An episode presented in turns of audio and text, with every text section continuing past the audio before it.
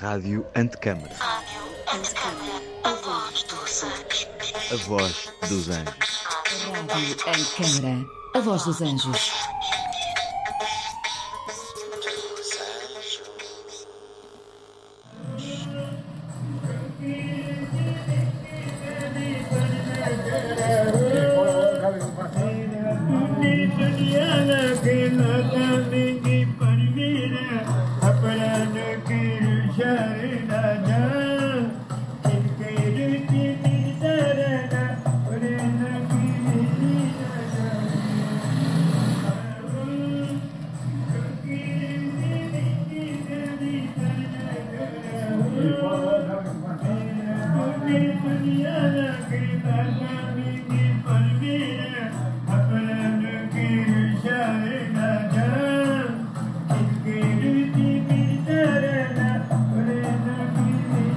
Fala à mesa, não se come na rádio.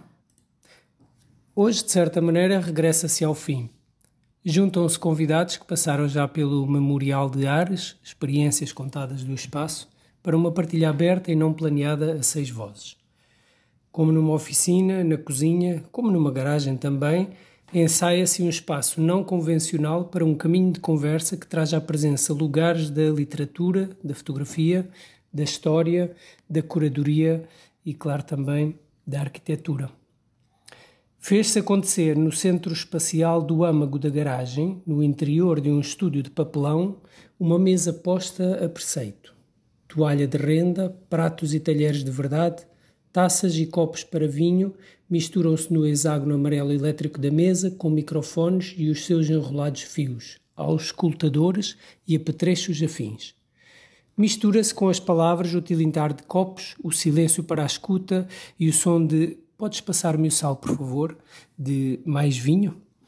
Presunto, orégão, azeite, pão.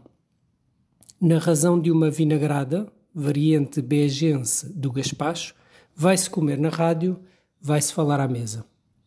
O conselheiro Aires troca a ordem corrente e, tornado Cicerone, recebe os anfitriões do Soundit na Garagem Sul, Alessia Alegre e Pedro Campos Costa, curadores da exposição, que aqui está, na garagem, e que é a materialização desse projeto artesiano absolutamente pioneiro em Portugal e, quiçá mesmo em toda a Península Ibérica, de falar de arquitetura pelo som e a escuta de um rádio. Consegue-se meter lá dentro um lugar com tantos espaços falados. Sentam-se ainda à mesa os queridos Renata Araújo, historiadora, especialista entre coisas das urbanidades de lá e de cá, entendido enquanto Brasil e Portugal, Ana Soares, da literatura, do cinema e do pensamento, a ser crítica e fazedora de cada uma destas coisas, crítica feroz e afiada, fazedora, super livre e ligeira. E, last but not least, João Grama, especialista renegador compulsivo da imagem, que é como quem diz, fotógrafo. Ou melhor, curioso de muito polida e fina curiosidade, mais ou menos de tudo e sobre tudo, que converte em imagens, que depois renega. Ajuda-nos e partilha também a refeição a querida Olga Matvichuk na sonoplastia. As coisas que se cheiram e saboreiam e tocam vão encontrar modo de atravessar o espaço e, pelas ondas de rádio, haverão de conseguir chegar a um outro lado, processadas, traduzidas para vocês, queridos ouvintes. Vamos começar.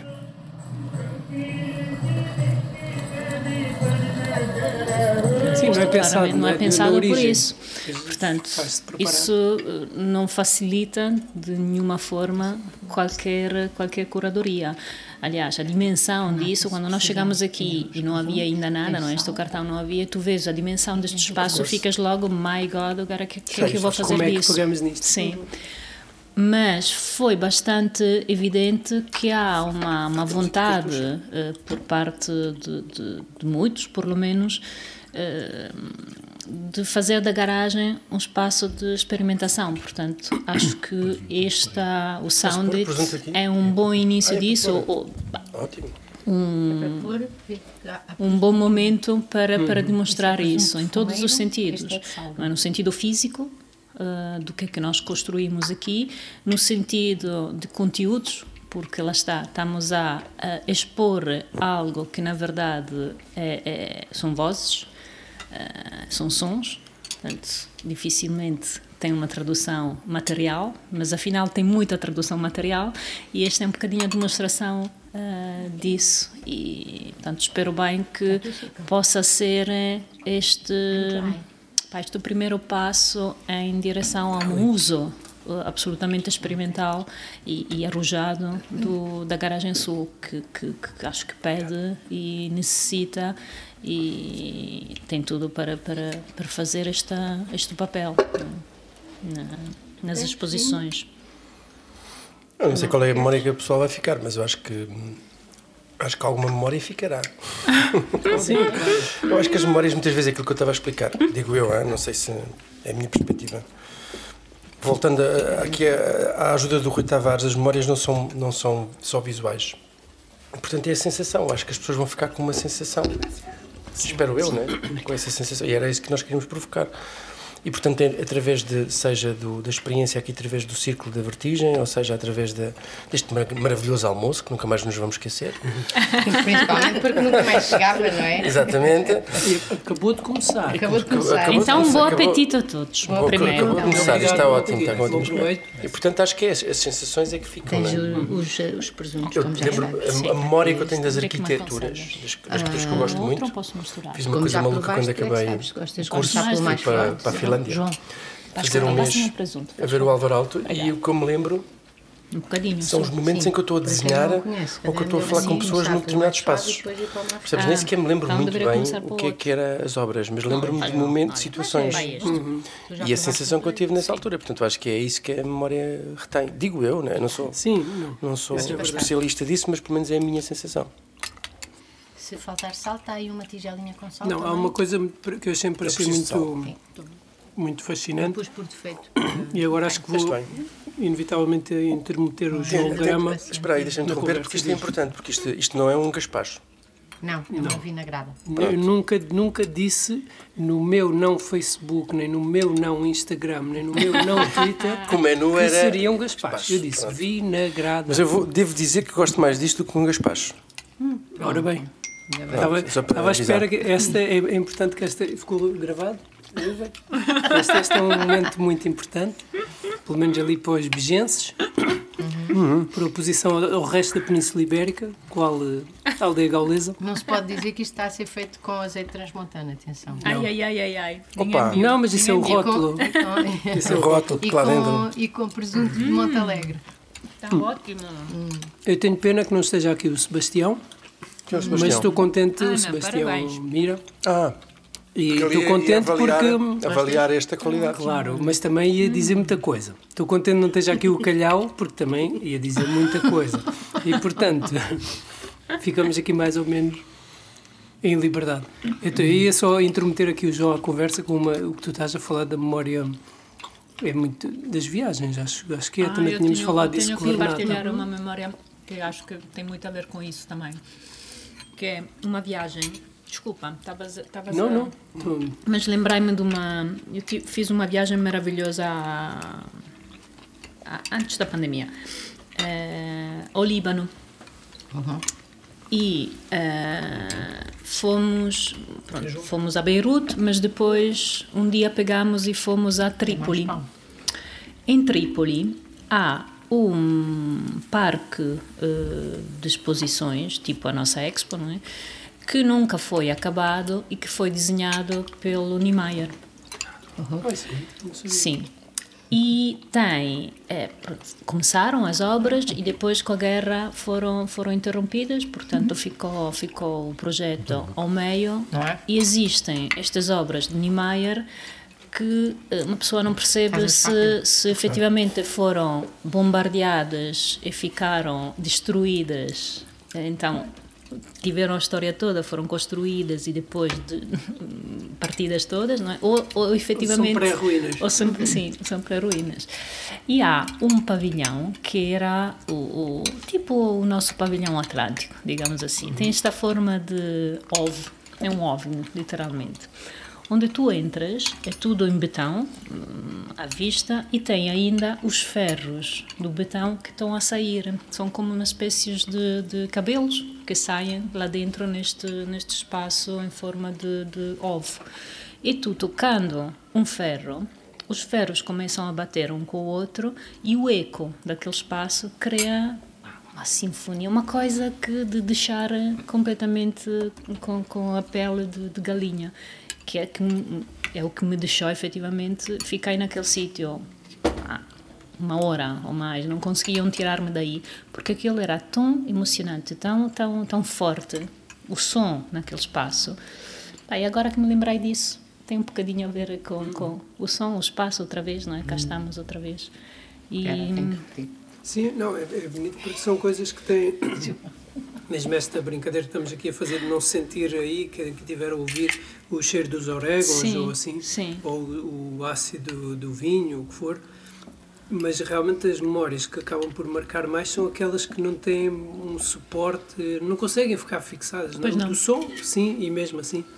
E do cheiro ou do sabor, até o agora. som, mas não, aquilo não era, é? era o som naquele sítio, eh, Sim, incrível. naquela situação, Claro. É naquele momento, porque a guerra não estava, mas era sentia-se, era tudo, era tudo uma mistura de. pá, foi fortíssimo, acho que foi um dos lugares onde mais, em termos de, de- de espaço, espaço que mais me, espaço. Uhum.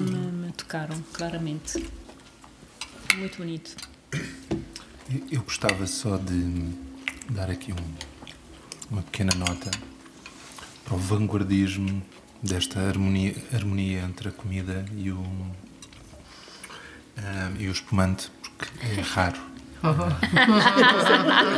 É raro, não, mas. mas- Chama-se Não, desculpa. post, Espumante. post, post cuisine. Cartucha, não, não, eu não estou não estou não estou a Elevated de cozinha. Post elevate garage cuisine. Garage Cuisine. Ahm, não, porque hum, do meu parco de conhecimento os- o champanhe Há mais está orégãos, se quiseres misturar mais. Está ótimo. Vou-lhe pôr um bocadinho mais de. encontrar uma nova posição na.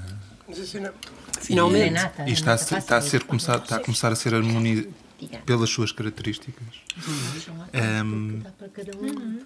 e, e, portanto acho acho que é assim uma é muito com o sal, bonito mas é normal. É pronto eles estão eles estão a falar de outra mais. coisa Mas que Estamos a falar do mesmo, tem que beber mais. Mais. Mais bolinhos. Mais, mais. Então, mas é uma coisa que eu sempre queria dizer, ainda bem que estás aqui, João. Que e tomate. te auto-intrometeste e que, e, e- e que eu te auto-intrometi. Obrigado. Então, esta ideia também de uma certa efemeridade, de uma condição de.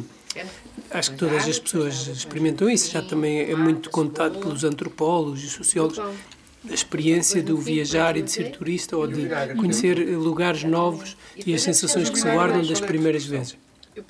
E esta coisa incrível que eu soube através de um rapaz que, que conheço, italiano, que é fotógrafo e, e trabalhou durante um- algum período eh, com alguma regularidade intermitente com o Kudelka, que parece que vive numa espécie de condição de cigano. Creio que por raízes mesmo próprias e, e por uma um impulso nómada, não é? E aparentemente ele diz que o Kudelka, nu- e que dorme tipo no chão ou num sítio qualquer, diz que nunca está mais de três meses num sítio para, eh, p- para não se acostumar a esse sítio, ou melhor, porque precisa de cada vez que muda de sítio, de, ir, de mudar de sítio para, para ir encontrar aquela, aquela estupefação de uma coisa que nunca viu, não é? E, e isso nas fotografias dele, do que eu conheço, está, é muito presente, não é? Estrangeira. A verdade é As tuas memórias, agora fazendo uma pergunta direta aqui para, as- para a questão da memória, sempre na medida em que ela reporta a, uma, a um momento da experiência de um lugar. Que é aquele palavrão que eu mais que uma vez disse aqui que gostava de evitar, mas que, para facilitar podemos identificar como no grande campo da fenomenologia. As memo- para um fotógrafo, a memória, ou melhor, em que, em que medida é que a fotografia que depois fazes num lugar vai ser aquilo que vai, vai ser a coisa que será o objeto da memória, ou ela é um link, algo que reporta a uma recordação da experiência no momento em que, em que ela foi feita. Isto é a fotografia. para ti, ou se é absoluto, ou se, é, se tem momentos relativos, ela reporta, ela é o registro que procura guardar uma, um conjunto de sensações, de experiências de um determinado momento num lugar, ou ela depois também vai construir-se a partir daquilo que é, enquanto objeto também no seu sentido físico, não é? De, de, de, e, e físico-químico, não é? Dos grãos de prata sobre uma superfície revelada. No meu caso, ehm, Eu como demais. E, e e pensando nos meus projetos, ehm, ela não é uma memória, ela é uma é o resultado de uma construção eh, minha. Portanto, ela não tem esse ehm, essa dimensão de memória. Eh, as minhas memórias estão nessa nessa construção, se quiseres. Ehm, portanto, é, é um, é, um, é um mais intelectual do que emotivo. Hum, E portanto os meus projetos eles não eles não a, a- imagem hum, mais até do que a fotografia é só o resultado de um de uma ideia de um pensamento algo que foi elaborado à medida do tempo. Hum,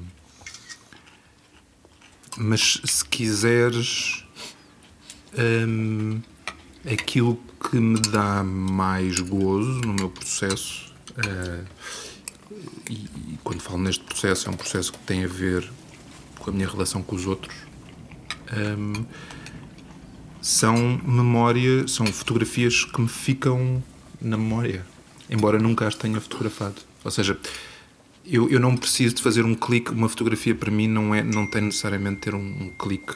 eh, ele, ele, pode, ele pode estar no meu olhar. Um, E acho que. hum, Ah, sim, hum, E tal e outro. e, e, portanto, a minha relação com a fotografia é uma, é uma relação talvez hum, particular no sentido em que eu, eu, eu fotografo muito pouco. Hum, fotografo muito pouco. Achas, achas isso bem? Acho isso ótimo, Ah, eu sou acho arquiteto, ótimo. mas faço muito pouco arquitetura por opção. Por exato. As É, pessoas posso insistem. fazer um comentário? As pessoas, as pessoas querem que eu faça. Não, não faço, não faço edifícios. Eu conheci um arquiteto assim. O... posso fazer um comentário, Sim. João? É que eh, quando nós hoje pensamos em fotografia, pensamos em. nó- desde que cheguei aqui às 11 e pouco, nós já devemos ter clicado, Ui. sei lá, centenas de vezes, não é? Sim, sim. E então. Todos juntos já acho que fizemos Exato. bem umas mil Pelo fotografias. menos. hemisfério não. Exato, esse hemisfério não. Mas é eh, eu não sei se o, se o comentário Mas é do João não tem a ver não com isso. Fotografar pouco pode ser fotografar pouco em relação ao que cada indivíduo hoje na sociedade ocidental fotografa dia a dia, não é? Porque se fotografa imenso. Só que depois a questão é construir uma fotografia, que é diferente. É outra coisa, né? Quer dizer, é, Exatamente. uma- é de uma outra fotografia que a Tens, tens, tens advogadas de defesa. Não, o, o que me parece, o que para mim sempre foi muito claro, não foi sempre muito claro, mas a partir de um determinado momento foi sempre muito claro. Hoje às 11 da manhã. Ah, sim, começou às 11 da manhã. Não, quando hoje. ele espreitou ali pela cortina e pensou: "Ui, o que é que está a No acontecer que é que eu aqui? me vou meter? Mas o que me, o que me pareceu, e, é um processo que está relacionado também com o viajar, ehm, sendo que o viajar pode ser eh, a minha rua, pode ser o meu bairro, não precisa de ser eh, ir eh, para a Austrália, por exemplo. Ehm, Então não dizem nada. Quando fui eu, dentro de Foi muito cena, menos, foi muito até menos. na rádio aquilo fez impressão nada. Como é o senhor Pedro. É o patrão. Quando é o patrão é Mas assim. é ele que vai lavar a toalha, não sei se estás a ver. A avó da Alessia. Exato. Mas, mas para mim foi, a partir de determinada altura, foi muito claro que a fotografia afastava-me do estar eh, em viagem, de estar num, num transe qualquer.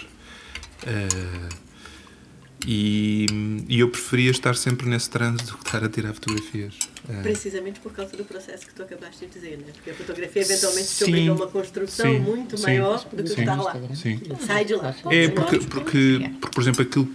Vamos lá ver, eu, eu hoje em dia o que fotografo, eu conheço muito bem o que eu fotografo. Eu não tenho interesse, para ser exagerado, mas eu tenho pouco interesse em fotografar o que eu não conheço. Porque eu sei que qualquer coisa capaz, e agora tem a ver com aquilo que tu estavas a dizer, qualquer coisa que seja capaz eh, que vale a pena, vale a pena colocar no mundo, tem que ser com conhecimento, porque há milhões de fotografias tiradas Sim, dia a dia. Usas, Portanto, há- usas, usas a fotografia não como uma coisa para experimentares, mas para, para construir. sim, é, é só um. É não só é uma um- experimentação. É um braço. Ou seja, não é uma. É um braço de uma ideia. é Uma experimentação, uma- é uma, co- não é uma. Sei. Não vais à procura. Sim. Mas há, há- há- há fotógrafos que fazem isso, que procuram. Muitos, muitos, claro. E faz todo sentido. Sim, é um bocado como entre. O Picasso também tinha uma produção enorme e produzia para procurar. Ou seja, há muitos, muitos artistas que têm essa.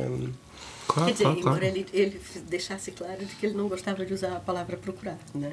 Porque ele dizia, eu não procuro, eu encontro. Encontro. Ou seja, a lógica tem, tem um caráter mais ou menos fortuito no faço tanto que em algum momento vem ter comigo, né? Quer dizer, não é, eu não estou à procura, eu estou apenas aberto. É diferente, também é diferente de estar à procura, porque a procura tem, tem uma lógica de, de busca que é mais, quer dizer, pode ser mais ou menos objetivada, mas de algum modo tem. Mas o estar de fato disponível para que simplesmente aconteça e eu sou só o meio é uma coisa, né? A outra que tu colocas que é eu tenho um processo, ou seja, já tem um sedimento todo para trás e é este que eu vou construir. Eu acho que essa questão é legal, porque a gente fica meio, ou seja, esse esse estar na cabeça fazendo coisas, de certo modo nos tira do espaço. Postou, foi E essa era uma, uma coisa que eu colocava, porque às vezes eu acho que essa questão da memória precisa. E até colocar isso para a Alessia, porque eu acho que todas as vezes que nos convocam para perguntar coisas Com certeza. sobre do que a gente se lembra, eu pelo menos coloco isso para mim, eu tenho quase sempre a sensação de que tô- o que eu me tô lembro, sobretudo coisas relacionadas com a questão da infância, eu soube desde há muito que eu me ia lembrar. Portanto, algo me diz que lá, é naquele momento, eu soube que eu queria ficar com Com aquilo. aquele momento. Tipo, ah, como tu, quando tu estavas a falar da coisa do cheirinho da manta, né? Eu lembro da conversa que tive com o João, daquela coisa da rede. Há coisas que eu acho que a gente que a gente sabe que Quer- vai querer quer levar, porque tem a ver com isso, que envolve o corpo todo. Não deve ser mesmo, não é só uma coisa visual. Tem tem muito que sim, tu tens o, o corpo inteiro ali meio nervosamente Of course. conectada com aquilo. E é como se a gente soubesse, eu sei que eu vou guardar essa coisa.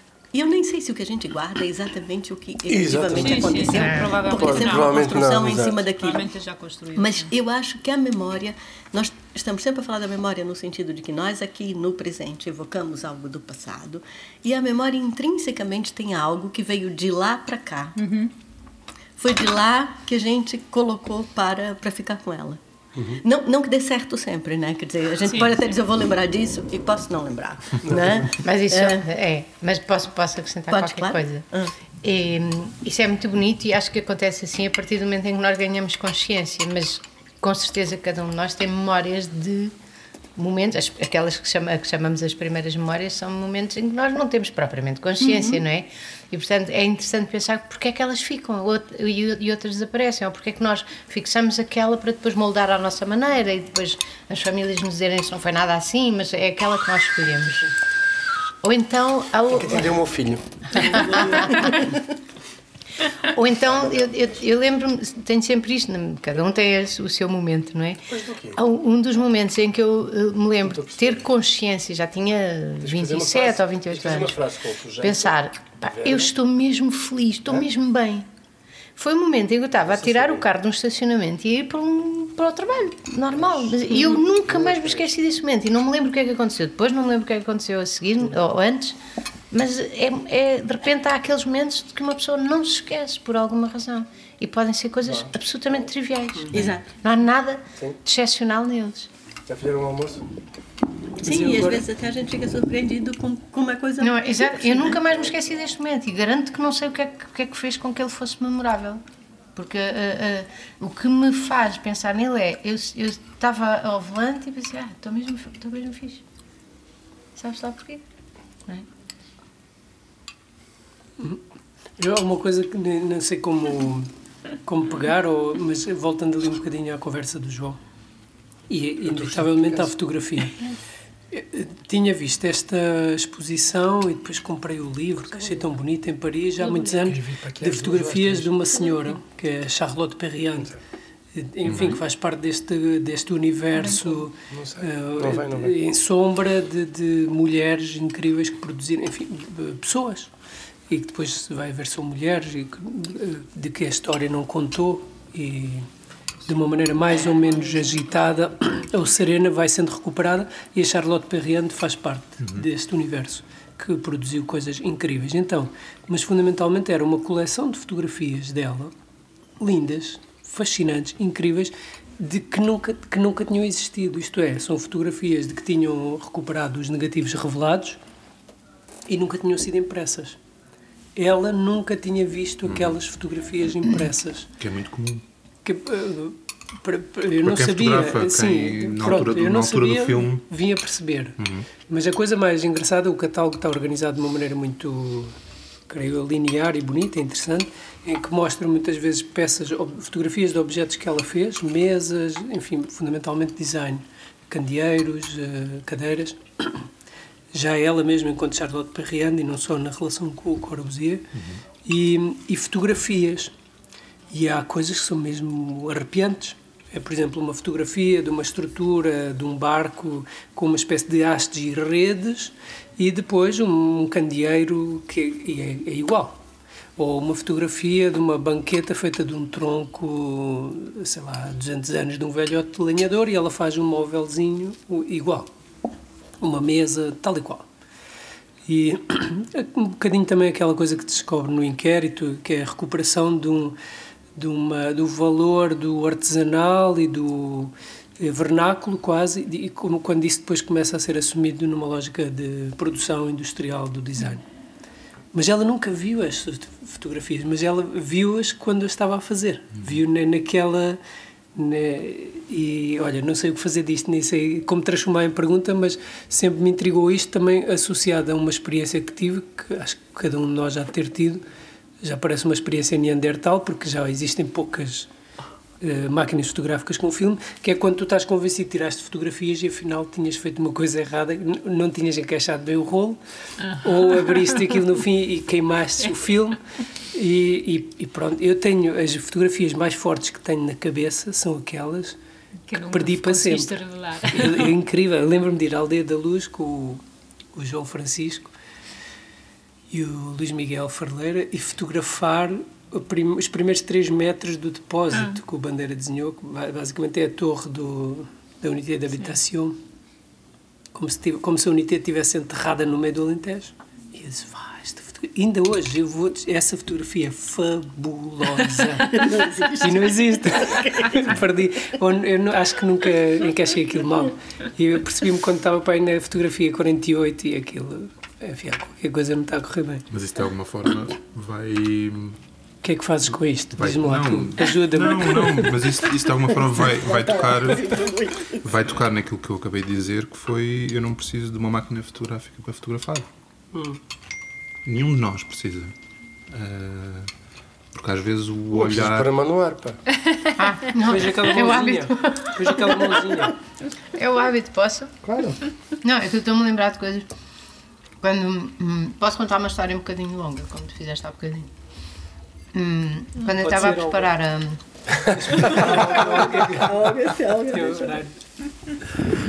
Eu tinha, estava, estava assim naquela fase do início do doutoramento, aliás tinha muitas conversas com o meu irmão, com o João, e dizia, pá, eu sei o que é que é fazer, tem, que- tem a ver com o espaço, mas como é que eu vou trabalhar isto num, num doutoramento em teoria da literatura, não é? Como- Tem que haver aqui um eixo, não sei o quê. Então eu, eu fui nessa altura a Nova Iorque e foi a Nova Iorque que eu decidi, porque vi uma exposição do, havia várias, aliás, e, e o lançamento das memórias do David Vanarovich, e portanto eu decidi, é este, é este, porque ele trabalhava com colagens de- feitas por, com mapa-mundos, enfim, aquilo tinha tudo a ver com a relação com o espaço. E numa das, das minhas, das minhas saídas a, a- em Nova Iorque, que era uma coisa que me obrigavam, porque eu não sou muito saideira, mas obrigava-me, eu aproveitava, não é? Arras- arrastava-me, mas ia num, num destes bares assim noturnos do, na altura no Meatpacking District ah, o amigo com quem fui disse-me ali, sabe- disse-me assim sabes quem é que está ali ao balcão? Disse, não, não sei quem é. É o Gerard Malanga. O Gerard Malanga que é um fotógrafo primeiro foi modelo do Andy Warhol e depois veio a ser fotógrafo, enfim. E eu assim, ah que engraçado este gajo deve ter conhecido o David Fanarovich eu não sabia quem era o, De- o Gerard Malanga naquela altura Mas achei giro porque ele, ele conviveu com, com o tema da minha tese, que já tinha falecido, e eu pensei, vou falar com ele. E o meu amigo disse, não vais nada, que horror, que vergonha, não sei. Ah, vou, vou. Enfim, e como naquela altura, portanto, eu, era, era assim, dentro da noite, tipo duas da manhã ou coisa que o valha, e eu não preciso de beber nada nessas alturas para estar completamente embriagada, porque é para lá, da, mas muito para lá da minha hora de dormir. Portanto, estou assim numa espécie de nuvem e trânsito e tal. E portanto, eu não me lembro de nada da conversa que tive com o Gerard Malanga, absolutamente nada. Sim, Tive, sim, passei a noite inteira a falar com ele ao balcão. Muito bem. Uh, entretanto, continuei. Em Alentejano. Deixa-me acabar. Ele está Não, não, não. neste momento em Nova Iorque. É, a dizer, pá, vocês não, não imaginam como aconteceu. Enfim, eu, entretanto, fiquei lá umas semanas e quando voltei para Portugal, eh, tinha uma carta do Gerard Malanga no correio. Com, duas, com dois poemas dátiloscritos, não é? Que ele, que ele me mandou. Portanto, eu, a certa altura da minha conversa com ele, inclusive, dei-lhe a minha morada em Portugal. Portanto, o que é uma coisa Esperemos, fabulosa. esperemos que tenha sido só isso. Não faço a mais pequena ideia. Enfim, ele, ele mandou-me dois poemas escritos por ele, enfim, com, com a assinatura dele, uma coisa generosíssima, e eu, entretanto, traduzi-os, já muito mais tarde, consegui descobrir, isto, isto passou-se, a minha conversa com ele passou-se talvez no ano 2000 e... eh, não, talvez em 99 ou 2000, por aí, portanto, antes da queda das torres. E quando eu, a certa altura, já pá, em 2012, ou seja, mais de 10 anos depois, lembrei-me, eu devia publicar estes poemas, traduzi-los e publicá-los, porque são, são coisas bonitas, mas tenho que lhe pedir autorização. Onde é que está o Gerardo Malanga? Andei e tal, não sei o quê. Depois lá encontrei um e-mail do Gerardo Malanga, consegui estabelecer contacto, ele autorizou, meus poemas estão publicados na Telhados de Vidro, que é uma revista de poesia. E eu quero ler só um- o, o mais pequenino dos dois, porque tem tudo a ver com aquilo que vocês estão aqui a, a- a referir. Chama-se Tempo Perdido. Este, este poema que ele mandou e que eu traduzi e diz assim: ah, Há uma passagem de Walter Benjamin que não sei localizar. Há uma rua em Paris que esta passagem descreve, perdida no tempo. Há uma montra que reflete e devolve aquilo que vejo pela última vez. Os cartazes desapareceram há muito dos túneis. Das fotografias na minha ideia, há algumas que nunca tirei. Ele publicou isto, o original, eh, num, num volume de, poemas selecionados entre, escritos em 1964 e 2000, na Black Sparrow Books. Eu depois vim a traduzi-los e a publicá-los na, na, na, na Telhados de Vidro, como disse. Já em 2013 ou 14, não tenho agora aqui. A fotografia é overrated. ok? Mas isso também pode. é, por um lado, Também é a por fotografia, acaso. por, outro lado, é esta ideia que voltei a ouvir há pouco tempo, mas que me recordo de ter. Quando li ou ouvi pela primeira vez, fascinou-me esta coisa do Pessoa que diz: eh, Sinto falta da Austrália, mesmo sem nunca ter ido à Austrália. Ou tenho saudades da Austrália, agora não sei exatamente aqui, as literaturas são mais exigentes.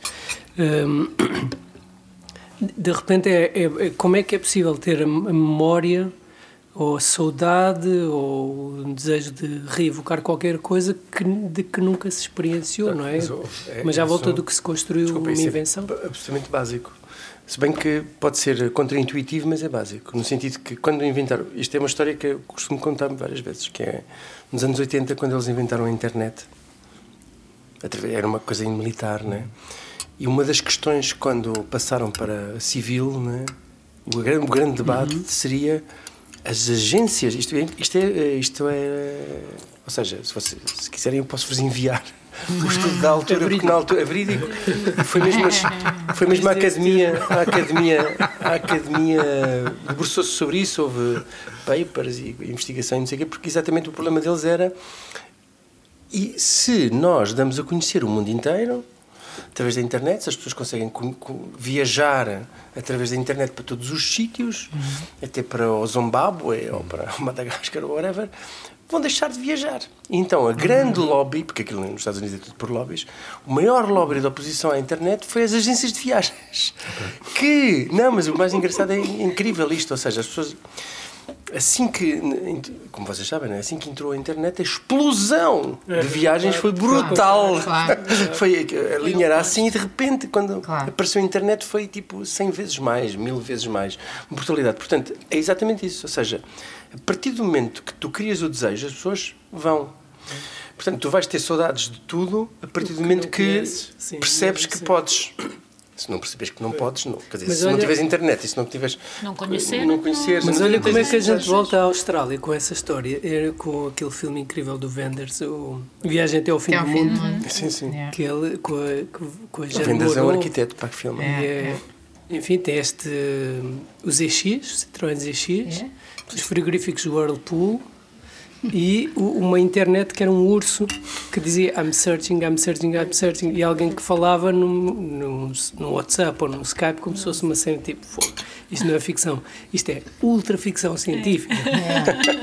E de repente já existiam os frigoríficos Whirlpool, já existia o Citroën XM e, e já é existiam os, maravilhoso. os rudimentos da, da World Wide Net. E havia este, o mistério, tanto quanto me recordo, era esta vontade de ir procurar o sítio onde recuperar as- os sonhos que se gravavam de, de- de- desta Sim, personagem, que ao mesmo tempo era a própria figura da Jeanne Moreau, uma, uma senhora incrível do cinema, ali já, já velhota, não é? Era ela, era um personagem e era ela própria. E era na Austrália. Voltamos à. Eu tenho a uma. história mais ou menos que ele começou falando também da história dos sonhos e das, e das memórias, porque havia uma espécie de aprisionamento, né? Mas se, Lá, se né? as memórias são traiçoeiras, a World Wide Web hoje permite coisas muito boas. Por exemplo, a obra, a obra édita de pessoa está toda na rede, não é? E portanto eu posso ler-vos o poema que até é curto, se quiserem, eh, do Álvaro de Campos, que se chama Oxford Shores e, onde- e que termina com o verso que tu estás a citar completamente alterado. Então, vamos. Então eu digo, Vamos ouvir. Vamos ouvir. Oxford Shores. O, o Álvaro de Campos, desculpem, eh, antes de começar, era, é o engenheiro mais cosmopolita, não é? Portanto, é o engenheiro naval, nasceu em Tavira, enfim, e é o homem que, que faz a ode marítima, que faz as, as referências Todos os mais engenheiros nasceram Gostamos desse cosmopolita que a vida foi assim, uma nota Exatamente, jogada, exatamente, bem lembrado. Porque aquilo não inventou um, arqui- um heterónimo como arquiteto, ou arquiteto como Que é chato. Não, porque não é teve chato. tempo, por causa da cirrose, funciona. aquela coisa da cirrose deu cabo das planos. Oxford Shores. Quero o bem e quero o mal, e afinal não quero nada. Estou mal deitado sobre a direita e mal deitado sobre a esquerda e mal deitado sobre a consciência de existir. Estou universalmente mal, existencialmente, existencialmente mal. Mas o pior é que me dói a cabeça. Isso é mais grave que a significação do universo. Uma vez, ao pé de Oxford, num passeio campestre, vi erguer-se de uma curva da estrada, na distância próxima, a torre velha de uma igreja acima de casas da aldeia ou vila. Ficou-me fotográfico esse incidente nulo, como uma dobra transversal escangalhando o vinco das calças. Agora vem a propósito. Da estrada eu previa espiritualidade a essa torre da igreja, que era fé de todas as eras e a eficaz caridade. Da vila, quando lá cheguei, a torre da igreja era a torre da igreja e ainda por cima estava ali. É-se feliz na Austrália, desde que lá não se vá. Foi completamente escangalhada a situação, literalmente. Portanto, estava certo, não é? Estava certo. Mas olha, ó João, eu tinha aqui uma dúvida, uma dúvida essencial, que é o teu. No João Soares. Mas olha este programa. Não, estava a olhar para, estava a olhar para o vinagrete. Ok, vai. E não chama-se vinagrete. Vinagrada, pá. Vinagrada. Vinagrete é tudo Vinagrete é outra coisa. Vinagrete é é um, é um dos Estava a olhar para a vinagrada e estava a dizer, já comi montes, já estou. Não Deixa-me só, deixa só dizer uma. Uma-. Diz, diz. É só uma coisa Estás à vontade, podes dizer o que quiseres. Mas afinal não é assim. Há quem, quer, há quem goste. que é, eh, e, dentro do contexto que nós estamos aqui a falar, e agora Está ali, se quiser. eh, no seguimento deste, eu vou ser assim um bocado provocatório e, e, e vou dizer que a fotografia é uma espécie de exercício do medo. Era só isto, Pedro. Podes continuar. Ah, foi para mim essa. Estavas a olhar para mim a dizer os. Olha, Olga, Do podes pôr medo um. É do medo. Do medo Devia estar aqui a Soraya Fernandes porque a gente tivemos uma discussão. Muito discussão, não, um debate. Mas olha, aqui um adolescente. A ver se, se concorda com o que estamos aqui a dizer. a, co- a controlar, não é? Causa da imagem, não é? Não, estava a dizer que tinha uma dúvida existencial, porque nós apresentamos aqui a tua residência, porque é verdade que o que nós estamos aqui a falar é sobre o teu programa Memorial, Memorial dos Ares, sobre as memórias, etc. E o espaço. Mas tu agora meteste aqui uma cena da cozinha. E eu apresento, que a gente fica um bocado baralhado, não é? E apresento sempre a tua residência da seguinte maneira: a cozinha, apesar de não ser imediato, nem óbvio, está interligada ao território. E, portanto, é muito importante para os arquitetos. Portanto, a comida, aquilo que nós comemos, aquilo que é o território, é- há uma relação intrínseca. Se Nós sabemos que hoje em dia não é verdade. Como diz o Álvaro, e é a verdade. Não, como diz o Álvaro, e é verdade, ou seja, as fábricas de agricultura já não existe uma relação com o território. É a maçã do Chile, a maçã do, no, da Noruega, etc. Ou, a Noruega não há maçãs, mas pronto, a Noruega, whatever. Portanto, já não há um território produtivo. Não é Qual verdade. Não, mas continua a ser É uma verdade. desculpa. muito há- extrema. Não há relações diretas, sim. É muito Não, mas extrema. há pouco, quando estávamos a temperar a vinagrada, Desculpa, mesmo no desculpa começo, interromper. A Alessia, desculpa, eh, a Alessia disse assim: Ah, isto é o cheiro da brusqueta, não é? Enfim. verdade, por causa do E, portanto, orégano. O orégano exatamente, tens o não é? orégano e o, o cheiro do orégano traz-te um Mediterrâneo, traz-te um território. Traz um território. Ou seja, não é possível Também desligar é completamente a, a sensação Isso é o que nós queremos. que comes e que te cheiras. Há uma diferença entre o que queremos e aquilo que é. E para responder ao João, Não, é aquilo que já comeste. é o João Grama. Mas olha lá, agora Não, não é, não é isso, não é, não é só Olfativas isso. e gustativas. Então vamos fazer um exercício. Eu amanhã telefono ao Costa e ao Martelo e digo assim: Ó António, e digo-lhes assim: olha, fechem aí o país durante ah, dois dias. Não é preciso muito, dois dias também não vamos sofrer. Só para provar aqui ao João Grama que nós não temos território. Ou seja, aquilo que nós comemos, se nós fecharmos o país. Aliás, houve aqui uma crise aqui há uns tempos, do- houve uma greve, não, se não me engano, se não me engano, Dos camionistas. dos camionistas Sim, e sim, tivemos a sim, rasca sim, nos. sim. Andava tudo aí, ai, ai, ai, ai, ai, ai. Porquê? Porque nós realmente não, não existe, apesar de nós termos esta memória de que há uma relação entre o território e a comida, que sempre existiu, né? hoje não existe. Eu não, eu não discordei de ti, eu só achei foi muito totalitária a que- a- o que disseste. Estamos aqui É a assistir à esqueceres- definição do eixo. É Do bem, para lá do bem e do mal. Não, mas, Mas acho que o Pedro era mais não é de genérico. Tu Não. estás a dizer isso em termos, mais genéricos. Ou seja, se nós comemos eh, pasta, eh, o território está a produzir eh, Peço desculpa, grau, peço não é? Exato, se toda a gente Se comer toda a pra- gente pra- comer, pasta- sei lá, eh, Então, Tá outra, bem, mas outra o problema coisa, é que o, o grão, né, o, Sim.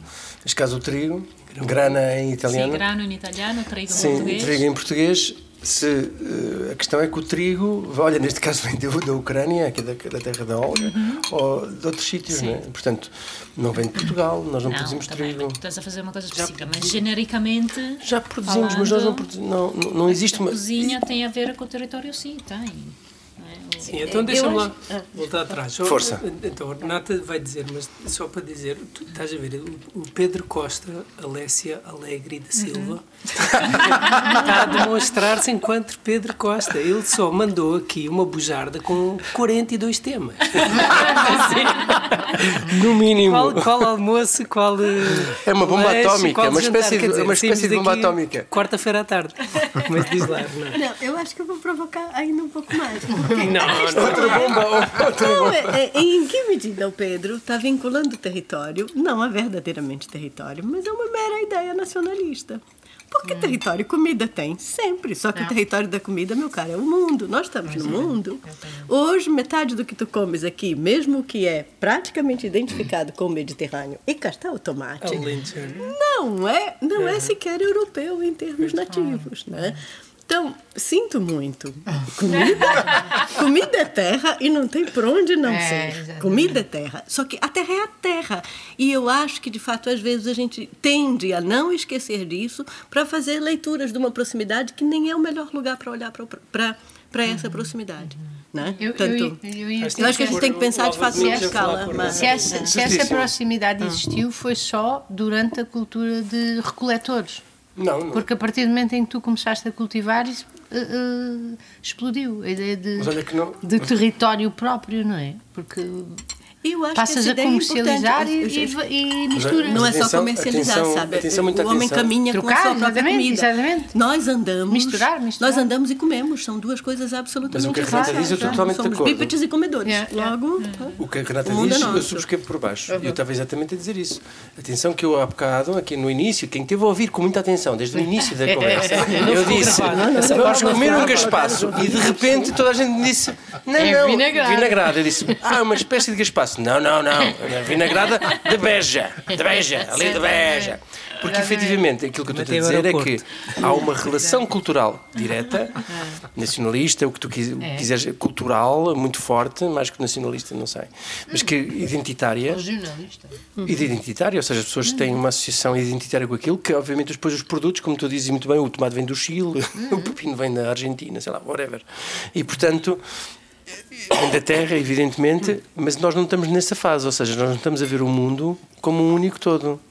E esse vinho deve mais? Não vemos o mundo ainda como uma única questão. Vemos, o- vemos muitas pequenas regiões e vemos muitas pequenas, bom, tá bom. É, pequenas isso- isso eu intenções e muitas pequenas. eh, e, a economia, eh, e, a, e a comida é claramente um, um momento identitário. É, e eu acho que esse aspecto é difícil inacre- conciliar, mas por acaso deve ser dos assuntos em que essa questão se coloca da maneira mesmo nas duas escalas em que nós temos que trabalhar. O que é verdadeiramente próximo, né? e que neste próximo nós podemos fazer as tais memórias do que já foi já foi mais distante e, e, e que passa por aí porque é porque vai para dentro do corpo de uma maneira literal né?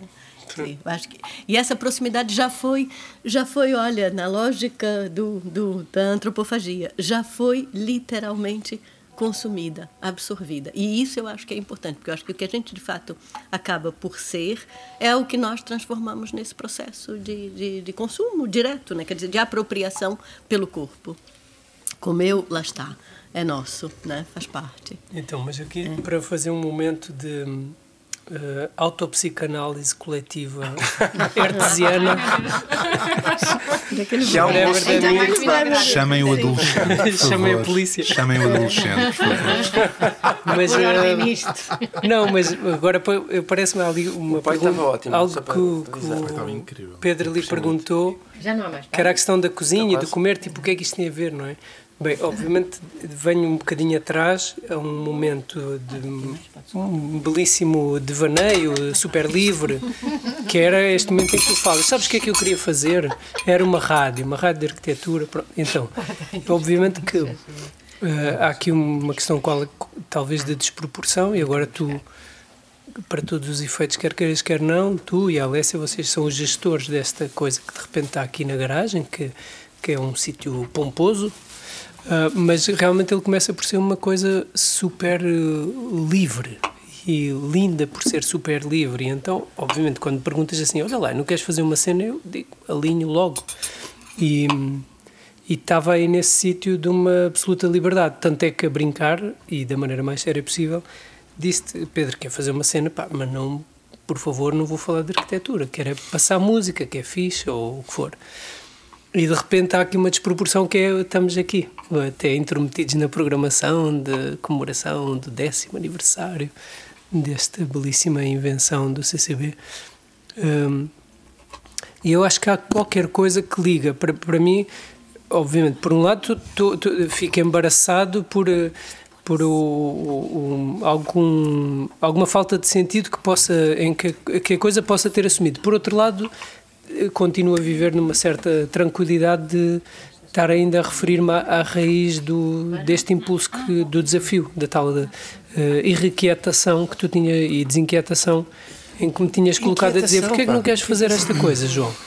E aí, só para, só para hum, agora, enfim, não é para criar aqui uma relação áulica, mas eu gosto muito de pensar, há este senhor eh, super conhecido e cotado e reconhecido, o Hans Ulrich Obrist, um enorme, uma enorme figura em todos os sentidos, nem precisa ter uma categoria específica, mas que na sua condição, vá lá, mais reconhecida de curador, refere-se muitas vezes nas suas conversas às prime- à primeira exposição que fez na, na cozinha da sua, do seu apartamento. Eh, e, e depois fala um bocadinho disso e demora-se. Enfim, para dizer, com todo o risco de uma, de uma, de uma desconexão que, uh, que o tempo depois vai, vai acabar por gerar, parece-me quase inevitável ou natural, ou melhor, para mim faz todo o sentido que falemos de memórias e de espaço e de, e de quais são os ingredientes que vão ativar o quê no, no, no registro do pensamento sobre o espaço enquanto estamos a comer à mesa, parece-me inevitável. E, e, para já, isso acho que é um exercício que qualquer pessoa reconhece na mais básica das suas situações. Um pequeno almoço de verão, uh, ou um pequeno almoço de, de, qualquer dia, de todo o dia a dia, ou num momento mais uh, cerimonial e, e, intencional e desejado e preparado e planeado. Mas que no fundo vai dar esta, esta coisa de, de, de querermos todos começar a falar como agarrar como as cerejas, não é? Um assunto puxa outro assunto, puxa outro assunto, puxa claro. outro assunto. E é nesse sentido, para mim, parece-me, sendo uma coisa estapafúrdia e, e correndo uma, uma série de riscos de interpretação, parece mais ou menos inevitável que a gente esteja numa garagem, dentro de um estúdio de papelão, a falar com o microfone e à frente. um domingo. um almoço de domingo com uma espécie de gaspacha, só, para, só para provocar. Em Lisboa, só para com uma vinagrada. Uma vinagrada. Alentejano. Azeite e presunto de, de trás de trás dos montes. Mas que cheira a brusqueta. Mas que cheira a brusqueta. Os orégãos não sei de onde é que são, mas tem a de ser para Mas olha, uma coisa que eu acho... Sobre Beja só queria acrescentar, Beja também tem o aeroporto. Não, não vamos começar a falar sobre aeroportos, certeza. Essa não, não me apanhas. Mas uma. Não, mas a cozinha, a questão da cozinha e da. e da, de estar à mesa, para além de ser uma coisa. Bem, estar à mesa, eu não conheço. Eu gosto muito do Buñuel, do Luís Buñuel, que é um realizador de cinema. E tem, obviamente, fantásticas cenas. Ou... bem passado. Ele tem imensas, imensos filmes com grandes cenas à mesa. Uhum. O charme discreto de burguesia, em que depois aquilo eles abrem a cortina e tal. Ou seja, o, e que a gente nunca termina a refeição. Nunca termina a refeição. A refeição também como uma espécie de cenografia, de performance, etc. Ou seja, as refeições são incríveis. E eu acho que é mais no sul que nós damos mais importância a isto que no norte uhum. da Europa. Quer dizer, talvez não, sem o talvez, porque eu vivi muitos anos na Holanda e, e, e é sem o talvez. Depende do norte, depende do norte. Se fores para a Carélia, eh, para aquela zona Pronto, da Finlândia, norte perto Holanda. da Rússia, tens uma importância não. incrível. Não, mas é, é, é, claro que é diferente. É muito diferente a relação entre as pessoas, a, com, a comida, não é? Em Portugal pois, é muito hoje, forte. Hoje também a hoje, questão sim. do tempo é muito diferente, porque se nós vamos falar hoje com um adolescente, não é? A Ana Soares apontou para um grama enquanto adolescente. que foi o único Atenção, atenção. Quando se falou em adolescente, olhamos todos para o grama. apontou só para ele e para ninguém mais. Isto é muito importante. Muito obrigado, Ana, muito obrigado. Nada, Não, mas é. E, mas, mas eu, vinha, eu vinha a caminho daqui hoje, saí de, de Faro às sete e meia da manhã e vinha a pensar: que se eu disser a alguém que vou fazer uma viagem de três horas só para almoçar, chamam-me louca. Numa garagem. Numa garagem, chamam-me louca. E eu pensei: não, mas nada mais faz sentido. Eu não sei como é que poderia justificar não ir. Passa por esta coisa de. Sim, é muito importante. Aliás, esses dois, esses dois espaços convocados juntos é hum. interessante, hum. porque garagem e cozinha têm ao mesmo tempo esse sentido é. de que são espaços de enorme pertença, né? Yeah. São, são espaços potenciais de memória, né? Tem bandas de garagem, tem uma série de coisas que se passam na garagem. Não, as não é tertúlias só... do, da festa de Exato, Vila Franca é de Xira são todas é. nas garagens as, das pessoas. As garagens têm isso lá. A cozinha, então, a cozinha é um, é. é um over de uhum. hipóteses de conjugação. Mas são também meio espaços meio fora de cena, são espaços é. meio obscenos, não no é. é, Mas são espaços obscenos. Né? Quantas garagens já vossos senhores arquitetos desenharam em que de duas uma, os clientes vos pediram logo. A gente na garagem tem que ter ali uma banca com um barbecue e não sei Não, não, ninguém te pede. Ou então fazem assim que é um, é um espaço, é um espaço Ninguém te pede. A garagem é um espaço, é um espaço para os carros, não é? Os é. carros não estão aqui, estamos nós. E portanto, não. quando as bandas de garagem vão lá, ou quando o Bill Gates cria a sua empresa na garagem, é uma espécie de super alternativo. Uhum. Ou uma coisa menor curiosamente, não queria deixar isto, não queria deixar de não dizer isto neste almoço, que é onde tivemos. Agora vem, agora vem inquietação. inquietação. Não, porque nós tivemos esta, esta, esta grande reunião com vários com várias pessoas, aliás, com quase todas as pessoas que fazem curadoria ou que estão ligados à produção arquitetónica cultural, produção cultural arquitetónica em Portugal. E fiquei um bocado chocado com o facto de haver uma grande porcentagem de pessoas que acham que horror arquitetura na garagem. Tínhamos de estar num museu excelente, cheio de lustres, e estamos ali na garagem. Pá, não faz sentido absolutamente nenhum. Ou seja, a garagem é um espaço, como tu disseste muito bem, de nascimento. Devíamos estar todos contentes. Nós queremos é estar no nascimento, na criação, na produção, na, na, na de alternativa de, certo. vanguarda, né? E eu que- quero estar tudo menos no museu. Ou seja, eh, devíamos estar longe dos museus, né? enquanto produção eh, vanguardista da arquitetura. Pedro, eu, eu acho que to- todas essas pessoas tiram muitas fotografias. Exatamente, Eu João tirei, Grama. eu tirei muitas fotografias. João agora. Grama da Silva. E de resto, como a Alessia Alegre da Silva. É meu primo, é meu primo. Exatamente a propósito disso, eu gostava de introduzir as cenas do próximo capítulo e que vou passar a palavra à nossa querida Renata Araújo na apresentação de uma relação cuidada, demorada e filológica do senhor de Assis e na sua pe- peculiar atenção à haute cuisine. Renata, queres contar da sobremesa que vamos poder apreciar aqui? Estamos todos interessados. E também temos café. E em Beja há um aeroporto. Já feito, já feito. Já foi. Bom, eu já estava à espera da deixa para saber a que horas o café devia ser servido. Eu já estava a pensar na É agora. sobremesa. E o café será acompanhado de cocadas. Oba! Cocadas. Mas essas cocadas, enfim, as cocadas que serão servidas são uma experiência que podem não ser a Mas melhor, olha, eu portanto, sei a só gente- de brusquetas. O que é que é uma cocada? uma, uma cocada. Não é fácil responder essa pergunta, devo dizer, porque eu fui tentar olhar também receitas para tentar fazer uma cocada e percebi que existem mil e uma, talvez tantas quantas as do bacalhau ou mais, para se fazer cocadas. Cocada mole, cocada dura, cocada preta, cocada branca, cocada das mais variadas maneiras, cocada com amendoim, cocada disso, daquilo, enfim. Eu não sei qual era a preferida do Machado de Assis, mas isso é porque eh, eu li um artigo.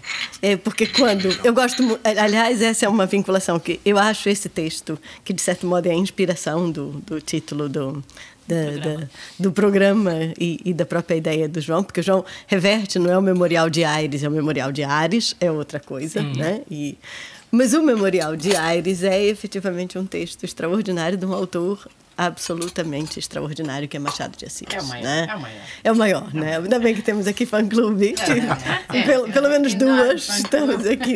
Enorme Duas fã-clube do O maioral. Não, o Machado de fato é, um, é uma pessoa engraçado, porque é, é, o Machado talvez represente esse, esse, esse ser que estava lá no meio das coisas e que deixou absorver absolutamente tudo. O Machado tem uma origem bastante humilde. tinha ao pé É. dele e o que não tinha. Tudo, ele viu tudo. Ele viu além do que era visível, ele fala e escreve precisamente dizendo além do que era visível, né? Eu acho que talvez o grande mérito do Machado de Assis como escritor é estar nesse modo de falar em que aparentemente não diz grandes coisas e está tudo lá dito, né? Tudo lá dito nas mas ele nem pede exagerada inteligência nossa. Aliás, eu acho que também nisso ele é magnânimo. Porque ele diz nas entrelinhas, mas as entrelinhas não são tão absolutamente misteriosas. Não é algo. Todos, todos nós É que lemos a língua podemos aceder aos, aos vários níveis que o Machado nos coloca. Né? E, eu, e o Machado escreveu sobre cozinha, eh, fez até umas espécies de críticas gastronômicas, gozava muito com o que eram as novas modas que estavam sendo introduzidas No no, de Brasil, e sobretudo nas- no Rio de Janeiro, em especial, e sobretudo as coisas relacionadas com os modismos franceses. Né? Na Cravião época deles escreviam-se escreviam-se menus completamente em francês. Ah, e o Machado era filho, ou seja, a, a madrasta dele era uma doceira. Né? Eh, não, não, a, não a mãe, a madrasta era uma doceira. Nossa. Ah, e ele e ele gostava de doces, né? Como não? E acho que supostamente as cocadas, que é isso que é um doce de coco, né? Embora Sim. existam mil e uma maneiras de fazer doces de coco, ah, era supostamente o seu o seu preferido, né? Mas ele, ele não. Na verdade, em termos de texto, percebi que ele não. Ele fala de muitos jantares e muitas. Exato, mas fala dos encontros, de como se marca. Várias jantar, coisas, obviamente, passam-se na mesa, É, nesse- nesse refere aspecto, a mesa é. e a refeição, mas não descreve Nesse- nos sim. livros muitas comidas. Talvez seja né? um dos poucos Nas crónicas aspectos em que a competição entre essa e Machado de Assis pende para o essa. Pois, porque o essa fala mais Pende da a favor com das Larissa, de facto, é verdade. é, é. O essa é muito descritivo, é muito cheiroso. Mas ele, por exemplo, uma das coisas que o Machado gozava e que Hum. é engraçado era com os croquetes. Uhum. Porque os croquetes, eu achei engraçado quando li isso, porque os Mas para os croquetes. italianos são diferentes de nós, não é? É, os- porque, porque o croquete, só pelo nome, lhe parecia excessivamente afrancesado. Claro, completamente. Obviamente. né? Portanto, há também aqui uns lives que não serão, que serão regionalistas, É. nacionalistas naquele Claro, sentido. claro, claro. Né? Mas os doces, ao que parece, ele era indefectível, em especial. Então, como talvez pudesse dizer a Maria de Lourdes Modesto, vamos provar. Então vou buscar o café. Esperem lá que eu vou buscar o café. Passa a palavra para ti. E tu marcaste umas, umas páginas ali no memorial, João? Marcaste umas Não, páginas? isso ou- tinha sido no, daquela outra vez. Mas olha, já que estamos aqui numa história de. Eu queria provar se é verdade a minha intuição ou não, porque eu tenho, tenho mania que tenho intuições. E uma das minhas grandes intuições, e sempre que vejo o João, digo que ele devia ser escritor e não arquiteto.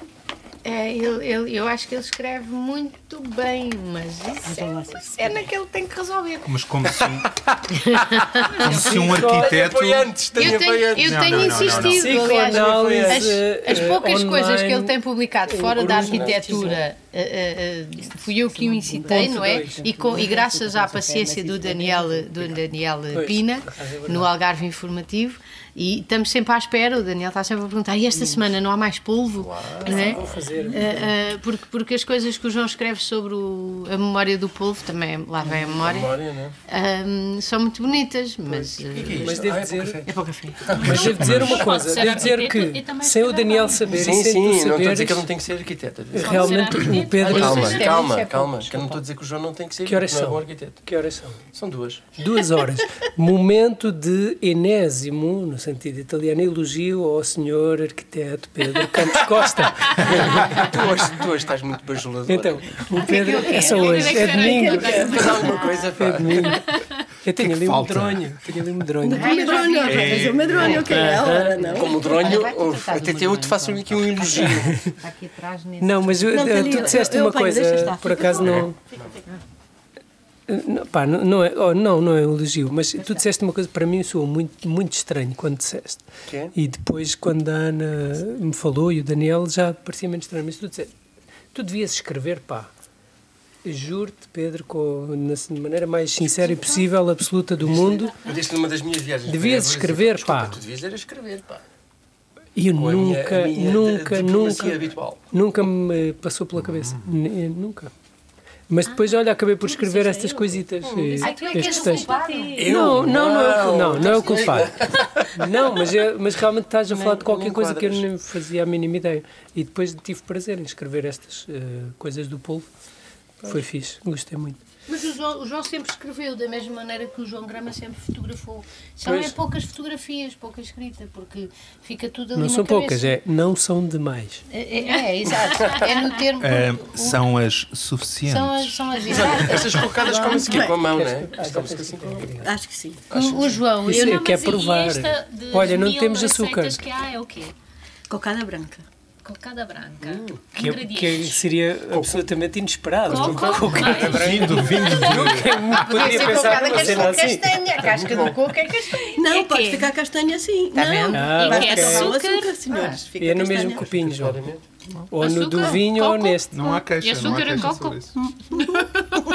Não, mas com um bocadinho de, de levar um calor, não? Então, mas eu não provei. É uma calda de açúcar. Uma calda de açúcar. Mas, eu, mas Pedro, se me permites, coco. eh, eu, em abono Ah, bom. do João, eu tenho que dizer que. ehm, não, não, tenho, não tenho que dizer, mas. Acho que eh, tens. Agora já não, já não. Não foi o que combinámos. Foi, foi que. Na verdade, nós combinámos eu vir depois do jogo suado e de. Com chuteiras, é verdade. Temos um WhatsApp a confirmar, é verdade. Ehm, mas eu, eu acho que nós, é máximo. Podes comer duas? eh, às vezes, para sermos outras coisas, Passa para longe. Olga, medronho. eu quero, não, eu quero. Não querem medronho? Quero, quero. Estás a brincar? Só se estás a brincar. Olha que gira esta garrafinha Mas- tão pequenina. Se há coisa que tem a ver com a terra, É um medronho. é o medronho. A cara do Pedro. Dá para pôr o anúncio publicitário? Jingle. Pausa. João, Mas estavas a dizer uma coisa importante, vá. continua. Não, meio. é, é bom da verdade ou é bom da Sim, defesa? depois, depois perdi-me um bocadinho. Ahm, tem a ver com esta coisa de às vezes nós precisamos ser uma coisa para ser outra. Ah. Às vezes nós precisamos ser arquitetos para escrever. E às vezes precisamos ser fotógrafos para ser outra coisa qualquer. Ou tirarmos fotografias, ou o que seja. Só. Digamos que ser arquiteto serve para muitas dessas pontes. Enfim, eu não, vou, eu não vou lançar uma nova bomba. ah, embora me apeteça. Mas. O microfone número 2.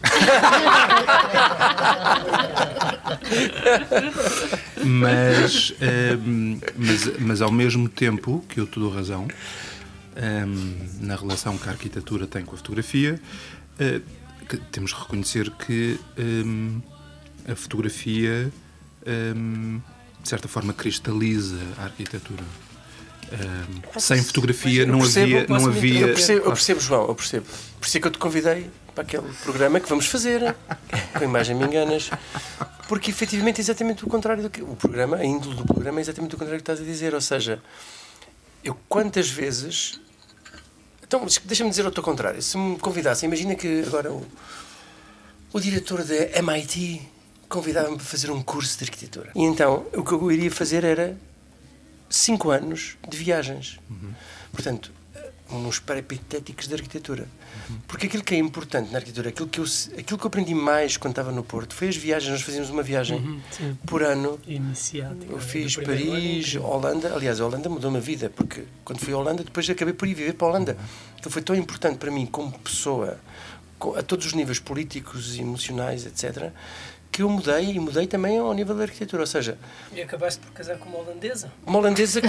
Não, não, não. Estás a gozar, estás a gozar, mas é muito importante. Estás a É a italiana gozar. mais holandesa que se Não, não, estás a gozar, mas a verdade é que eu pensei que a Alessia era. Eu conhecia a Alessia na Holanda e pensei sempre que a Alessia era holandesa, até o, até o dia que, pronto, olha, não era, era italiana. Miguel disse que era uma brusqueta.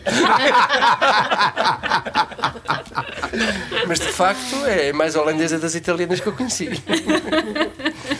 E portanto, os peripatéticos, isto para dizer o quê? Porque a experiência, o espaço, é muito mais importante que as fotografias. Quantas vezes, isto também se calhar é um resultado da minha decepção ou frustração, quantas vezes eu fui visitar edifícios de arquitetura excitadíssimo porque as fotografias eram incríveis, não sei o quê, cheguei lá e fiquei tipo, meu Deus, o que é que é isto? Porque, porque obviamente os, os, os, os fotógrafos escolhem determinado tipo de ângulos, etc. a escala, normalmente é a O presidente, Mas eu então- ganho- mas então- mas só deixa- acabar, não. conta esta história e depois eh, largo o microfone. Porque esta é uma história importante, que também, que também influencia muito, hein? por isso é que, que é, eu ganhei o FAD, né? aquele prémio muito importante, ibérico, não sei o quê. O presidente do júri, o Vítor Cotelo, no final do, da, da sessão, chamou-me à parte. Chamou-me e tal, e fomos os dois, assim, um bocadinho para um sítio onde estava mais reservado. E disse-me, pá, eu chamei-te aqui para dizer duas coisas. Uma é que tu não és arquiteto, mas tu isso sabes, não é? E sei, sei. mas pronto, isso não é importante, eu já sabia. Não, mas pronto, és, um, és uma pessoa extraordinária, não sei o quê, mas a tua arquitetura não é bem de arquiteto, é de uma pessoa diferente. Eu disse, sim, sim, está bem, De não, não preciso dessa adolescente. De adolescente. Pronto, isso não tem interesse. Mas a outra que tem interesse é que ele disse: só ganhaste este prémio porque nós fomos visitar o edifício. Se nós não tivéssemos visitado o edifício, nunca ganhavas na vida o prémio. Esquece, era, estavas em último. Ficavas em último. E eu disse: pronto, está bem, ótimo, mas qual é que é a mensagem? Ah, pá, escolhe outros, outros fotógrafos na próxima. Eu disse: desculpa, não tem nada a ver com fotógrafos, porque. Mesmo que eu escolhesse outros fotógrafos, aquela, aquele edifício provavelmente é muito difícil de fotografar. E aquilo que ele gostou tanto foi que não viu o edifício. Quando ele chegou, ele não viu o edifício. Portanto, aquilo que eu tinha que mandar para um edifício, para o, para o concurso de arquitetura, era uma árvore. Fotografia de uma árvore. Estás a ver? E, portanto, era aquilo que eu devia ter feito, mas nem todos os júris, se calhar, são tão receptivos a isso. Isto para te dizer que a experiência arquitetónica é muito mais importante que a imagem. E agora, calme para tudo sempre. Não. Então, eu- eu só queria dizer uma coisa, e depois acho que a certa altura temos que fechar, mas com uma, aqui seguindo as sugestões do Grama, uma bomba atómica plurifluorescente.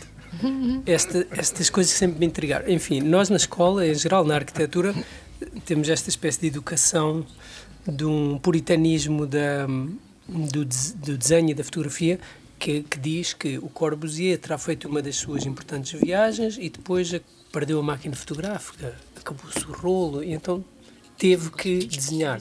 Pronto, aquilo, a cena dele era ir fazer, disparar, não sei o quê, mas acabou por ter que fazer uns desenhos e, em 40 mil eh, livrinhos de esquiços e deu aquilo que deu. Portanto, foi uma espécie de coisa não intencional. Outra, outra frase incrível de que há imensos eh, ensaístas e, e pensadores que já se debruçaram, sobre a qual já se debruçaram, é do Vitor Hugo, que diz que a arquitetura matou a literatura. Outra bem mais pós... Matou a literatura. Outra bem mais pós-modernista podia ser o Jorge Figueiredo a dizer, a convocar eh, Video Kill the Radio Star. Enfim, há aqui qualquer coisa entre a conversa agora entre a literatura e a fotografia ou esta, esta espécie de lentidão. Há aqui qualquer coisa em que uma ideia daquilo que se quer dizer ou que se quer transmitir eh, consegue ser mais tão mais potente do que um suporte mais ou menos convencional que seja capaz de a veicular. E é, isso eu acho que é muito interessante e penso sempre outra vez no fotógrafo, que é o Cartier-Bresson, que pelo menos no fim, teve uma, uma vida muito... Ele viveu para lá dos 90 anos, tanto quanto sei, e que dizia que no, no fim da sua, do seu percurso ele já não fotografava, e ele era o homem do instante, não é? Daquela imagem da criança que está eh, sobre uma, uma poça de água, não é? Com uma pinga. E ele, eh, pronto, enfim, para, para simplificar a imagem que se encenação do transmitia é instante. É esta. que vários a instantes são construídos, né? É a encenação Claro, do mas o que ele, a questão aí, agora neste, neste ponto de vista, é mais ou menos, não é tanto esse o centro, é, é que ele começou a desenhar desenhos, para mim, bastante horríveis, que são hiperrealistas, mas em que ele li algo numa entrevista que ele dizia que a fotografia era o imediato e que o desenho era, era meditação, fazia também uma espécie de jogo de palavras. E, enfim, para quem desenha, quer seja para transmitir uma ideia que tem na cabeça ou para representar aquilo que está a ver, o desenhar é um exercício de, de relação com um presente, não é? Quer seja esse presente está fora de ti ou que está na tua cabeça. E essa. E pronto, outra vez, não sei o que fazer com isto, como transformar em pergunta, mas parece-me que há aqui algum mistério interessante na, numa transmigração de, de, dos suportes, não é? Em que, em que o, aquilo que é errado acaba por dar lugar a um esclarecimento mais, mais acertado, não é? E então, se é verdade ou não que o acidente do Corbusier com a sua máquina eh, deu lugar aos desenhos maravilhosos de relatos de viagens, não é? Hum, ou que afinal eh, o vídeo não, não matou a estrela da rádio, e estamos aqui, pelo menos neste almoço de domingo, a prová-lo, eh, alguma coisa pode querer significar. Eu, eu- eu lembro-me sempre quando falamos da questão dos suportes e do que é que, como é que conseguimos transmitir, seja o que for, o, o que está por trás é sempre este ímpeto po- poético, não é? Essa coisa de, de querer inventar, de querer expressar. E, e lembro-me sempre do, do, do texto do, do Emerson sobre o poeta, em que ele vai descrever o que é o poeta e naturalmente ele está a falar sobre literatura, mas pode falar sobre um radialista, um músico, um fotógrafo, o que seja.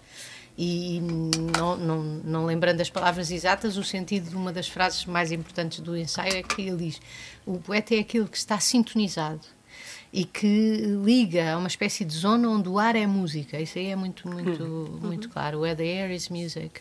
E depois tenta transpor essa coisa, essa amálgama, para um, para um plano que claramente é definido como inferior. E depois o bonito da, da- da- descrição dele é que se perdem pelo caminho. Algumas As palavras, não é? And he miswrites the poem. Ele escreve mal o poema. Então, é esse, esse trânsito de um, de um plano para o outro é que é muito bonito, é que é essa, essa ideia. E, e- e quando vocês já há pouco estavam a falar na mentira das, das, das fotografias, que- e agora voltaram a esta questão dos suportes, o que é que, o que, é que se encontra, onde é que se encontra a não mentir ou, ou aquilo que é exatamente o que nós temos medo de dizer, mas que é a verdade, não é? E há um poema muito bonito do António Reis, cineasta, que também fotografou, que também fez rádio, eh, fez gravações para a rádio tentando coligir aquilo que os arquitetos estavam a fazer para a arquitetura chã de Portugal, ele estava a fazer para, para, para a poesia popular. Em Trás-os-Montes. Eh, ele, estava, ele foi a Trás-Montes, foi a Alentejo, foi a vários lugares do, do país e em, e em 1959, se não estou em erro, eh, não, 69, desculpa, em junho de 69 ele escreveu um poema chamado Trás-os-Montes, quando estava provavelmente a fazer já imagens para o, para o filme Trás-os-Montes que depois lançou em 78. Hum, eh, e ele escreve este poema e começa de uma maneira. Eu não vou ler o poema todo, que é um bocadinho longo, mas o, o- o início do poema é muito bonito, porque fala desta pessoa que está a tentar encontrar a sua, a sua maneira de transmitir aquilo que ele entende ser a, a verdade. Porque ele já tinha sido assistente de realização do, do, do António, do, do Manel de Oliveira, em 63, se não estou em erro, quando ele fez o, o Ato da Primavera. Ele já tinha escrito dois livros de poemas, o António Reis, os poemas do cotidiano. E em 69 ele ainda está com esta, com esta dificuldade. Então ele escreve o seguinte, hum, no início do poema que se chamou Trás-os-Montes. Vejo outra vez as fotografias que tirei em Trás-os-Montes. Quase todas mentem. Nenhuma dor intolerável delas ficou, nenhuma esperança, qualquer raiz. Trás-os-Montes seria para Paul Strand ou Van Gogh, que chegavam à terra de fogo sem pressa e só partiam exangues, com os sentidos destruídos. Seria para Miguel Torga, que foi criado por uma águia e nunca esqueceu o gosto de uma cebola com sal. Porque contemplei fragas e a amplidão deixei, vi queimar florestas e as razões oculto, ouvi cantar as aves e o cristal perdi. Fermentava o feno, voltavam os ramos e os engaços, o linho era erva, a amêndoa silêncio como quem parte de uma sombra para um poema e de uma folha guardada para a memória, parto de imagens fluidas para uma província perdida. E depois continua, não é? Mas este, para mim é o ponto mais importante, porque é o ponto do criador que anda à procura desta, deste, deste modo de expressão e de, e de não estar satisfeito com aquilo que, que a fotografia fez. Ele fez as fotografias, mas quase todas mentem. Ele fez as gravações de rádio, mas ele não está contente. Ele depois disso faz cinema. Em Mas a 69 verdade ele é que, é que e no depois fundo a gente vai sempre ao mesmo dilema, né? É. Esse do- da procura da verdade, que era como se fosse um- uma espécie de superação É. de tudo que qualquer mediação nos pede, porque a mediação interpõe, quer Hum. Claro, dizer, coloca claro. coisas lá, nas quais Faz perder, não é? faz perder, nas quais nós necessariamente não confiamos de todo, né? Quer dizer, na verdade, parte do mito da fotografia é que ela reivindica essa ideia de que ela é a- a- Claro. e- de que ela é, digamos, isenta, né? absoluta. Que ela é Finalmente isenta, chegou-se a que uma- chegou exato, o meio exato, exato. em que é absolutamente é. isento, porque é este meio é. pensado de uma maneira mitificada como o meio da máquina, né? Quando é evidente que muito não. pelo contrário, né? O que está, o que Mas está atrás também, da- quer dizer, também é o oposto, não é? A verdade é que qualquer mediação faz perder coisas, É, mas, isso, também, mas também é oposto, ou seja, qualquer mediação implica imaginação. porque claro. nós temos que pôr aí dentro a imaginação para transformar aquilo que vemos num ato que seja de fotografar, ou de escrever, ou de desenhar. Portanto, acrescenta o layer da imaginação, que acho que é, é uma riqueza. não é? E no fundo talvez seja claro. o que traz a verdade. Né? É, em é parte aquilo que a Ana Sim, falava sim, de que sim. a verdade, que é, a- em parte a presença, né? Sim. É ao mesmo tempo algo que a gente quer que lá esteja, mas supostamente quer que tire porque queria estar isento. Né? É. É. impossível Mas, alcançar mas esse o João Grama disse isso total, no início né? logo, É. quando ele disse, eu faço construção, não é? Sim. É, mas, e- e, digamos, mas quando uma pessoa se suporta sobre toda essa argumentação de que o que eu estou a construir é o que eu estou a pensar sobre, também supostamente se está a querer retirar. Porque esta lógica do racional, em tese, seria, digamos, o melhor de nós. Né? E, digamos, o que até nos transcende, o que é mais do que nós, o que, o que nos representa fora de nós próprios, essa ideia do, do, do literalmente abstrato. E, e eu acho que parte do problema isso tem a ver com essa questão da criação. A, a criação é, é promíscua. É. E ao mesmo tempo que ela nos encanta, ela, é- é- ela também constrange. Né? Põe-nos muitos desafios. É. né? Mas, Sim, e, e- e, ehm, isso faz todo sentido porque não há uma verdade, não é? Exato. exatamente. Também isso, né? E, e aquilo que me parece, no, no que, no, no que diz respeito à fotografia, por exemplo, da arquitetura, para ser mais específico, e para que estejamos todos. Uh, uh, porque estamos a falar muito de subjetividade e de abstração. Um, e, e, no caso de, Eu acho que há, uma, há um engano, não é? As pessoas esperam, e eu lido isso uh, com as pessoas para as quais eu fotografo, há uma expectativa que a fotografia faça uma coisa que muitas vezes não é possível fazer. Uh, porque, porque há limitações. A fotografia é um meio limitado, como a escrita é um meio limitado, como o desenho é um meio limitado. E aquilo que me parece é que eh, muitas vezes hum, há uma, uma espécie de uma falta de calma para, para, para lidar com estas coisas, porque de facto há esse sistema que, sobre o qual a arquitetura me parece ter sido construída hum, de, da espetacularidade é? Hum, e essa espetacularidade Sim. Eh, depois convoca um conjunto de valores que levam a uma decepção quando, um, quando colocamos, quando temos a experiência um, e quando comparamos com aquilo que vimos nas fotografias. Um, ehm, e eu acho isso um bocadinho estranho que, passado 20 ou 30 anos, os arquitetos ainda não tenham aprendido isso.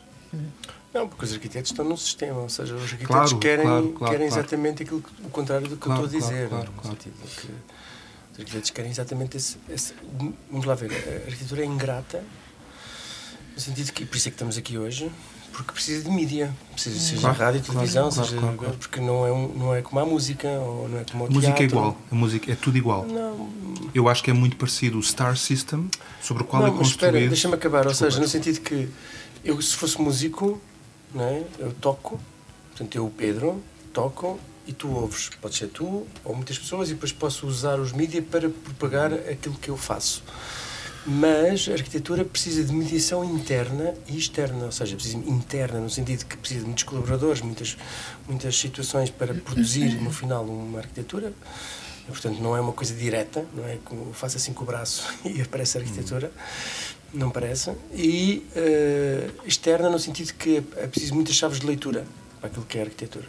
E, portanto, as chaves de leitura a imagem simplifica imenso, agora voltando aqui à questão da fotografia, simplifica imenso e dá um determinado tipo de sensações. Estamos no, na época do Instagram e, portanto, a quantidade de imagens é impressionante. E, portanto, isso faz com que eh, haja necessidade, inclusivamente, por exemplo, deste projeto. Este projeto nasce muito nessa necessidade de criar contextos ou conteúdos, se quiseres, para além daquilo que é a imagem.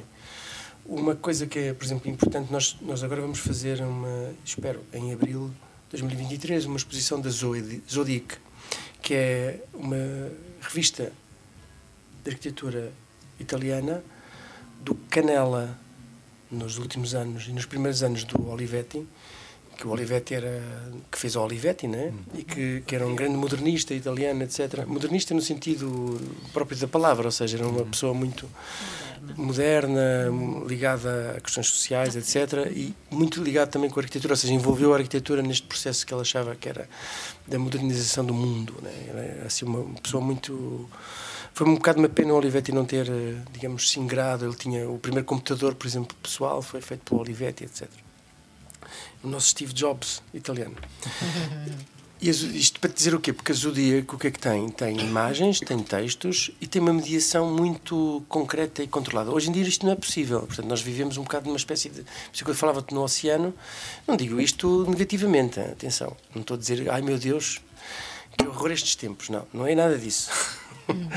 Não tem nada dessa coisa Eu também ai já- que horror eu estes também já te conheço um bocadinho. Exato. Não, mas as pessoas que estão a ouvir, se, é que, se há algum resistente que está a ouvir-nos, ele tem que perceber que eu não sou nada do ai meu Deus, que estes tempos são horríveis, cheios de imagem. Não, não é isso. Só estou a contestar, contas, é uma- em relação à minha disciplina, e aquilo que, que existe é que há um mar de imagens. E dentro desse mar de imagens, as revistas do passado faziam essas coisas de síntese e, portanto, usavam um mídia de uma forma, obviamente, elitista, obviamente ideológica, obviamente com um determinado tipo de traço, não era aberta, democrática, etc, etc. Quer dizer, era democrática dentro de um determinado limite, mas não, não era eh, tão open source como hoje em dia. Mas há como uma espécie de quase contradição, sendo open source, acaba por haver uma espécie de manipulação através da imagem. Ou seja, aquilo que eu sinto na arquitetura, ou aquilo que eu até às vezes me irrita nos próprios, seja colaboradores, seja alunos, eh, pessoas com quem eu trabalho diretamente, é que não conseguem, quando dizemos vamos fazer não sei o quê, e eles começam a mostrar uma quantidade de referências. Assim, não preciso de referências nenhumas, quer dizer, não tens cabeça para imaginar as coisas. Ou seja, podes criar na tua cabeça imagens e depois, se quiseres mostrar essas imagens, ou fazes um desenho, ou fazes uma fotografia, ou mostras não sei o quê, ou procuras essa imagem. Mas eles partem quase ao contrário, sempre. E, portanto, este mundo, este oceano de imagens faz, provoca esta relação na arquitetura. Ou seja, até no processo criativo. O que eu estou a falar é que o próprio processo criativo está inquinado. Quando tu dizes como é que os arquitetos não expulsaram já esta coisa, eles não expulsaram porque faz parte. Porque os arquitetos respondem à sociedade, eles não são artistas. Os arquitetos estão sempre ligados umbilicalmente àquilo que a sociedade faz. Sempre. Sem nenhum tipo de exceção. Eu aí hum, parece-me que tem, tem também muito a ver com, com uma ideia, com uma espécie de, um- de uma precariedade da arquitetura eh, como indústria. Eh, hum, que, que é igual eh, às artes plásticas, que é igual eh, ao teatro, ou seja, eh, e isso hum, faz com que estejas dependente de um conjunto de outros fatores eh, que te obrigam a, a- a- a determinadas escolhas. Eu acho que tem muito a ver com isso. Hum, Eu isso não concordo muito, porque ah, o fundamento da arquitetura é muito diferente das artes plásticas ou do teatro, o que for. Eh, a arquitetura é também funcional, tem que servir, tem que construir espaços habitados. E para ser habitados, tem que responder às necessidades de quem os habita. A obra de arte não tem que habitar ninguém.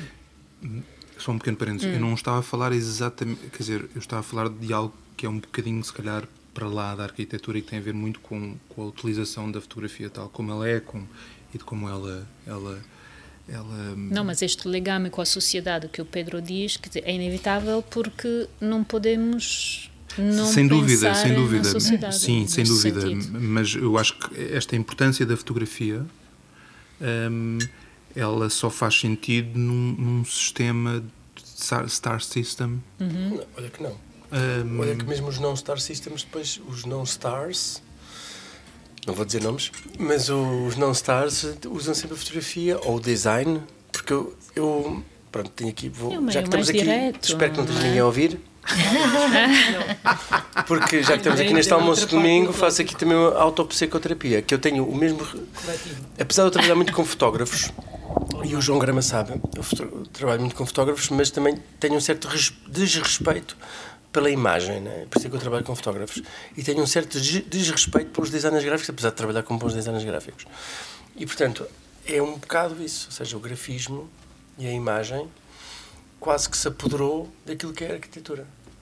Então, posso lançar aqui só uma pergunta e uma provocação. E depois preciso da ajuda da Renata e da Ana. Que é eh, João, João Grama da Silva. Ah, Silva. É tudo da Silva. É uma grande família. Pedro Campos Costa da Silva.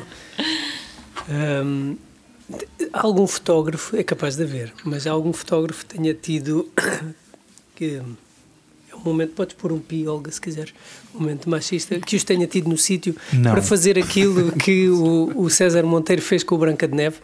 Quer dizer, que seria um bocadinho voltar aqui ao microfone, que é preparar o tripé, escolher o sítio perfeito e antes de disparar, pendurar o casaco e se calhar ir beber uma cerveja, não é? Mas depois relatar com outro meio, outro suporte, a partir daquele suporte, aquilo que está a ver, ou que supostamente estaria a ver. Que é, agora, para, obviamente, que a questão do, do, da lógica comercial e, e de uma dinâmica que já está noutro nível, que é muito interessante, mas é mesmo outro nível da, da relação de necessidade eh, do design com a arquitetura e vice-versa, e, e da fotografia com a arquitetura e vice-versa.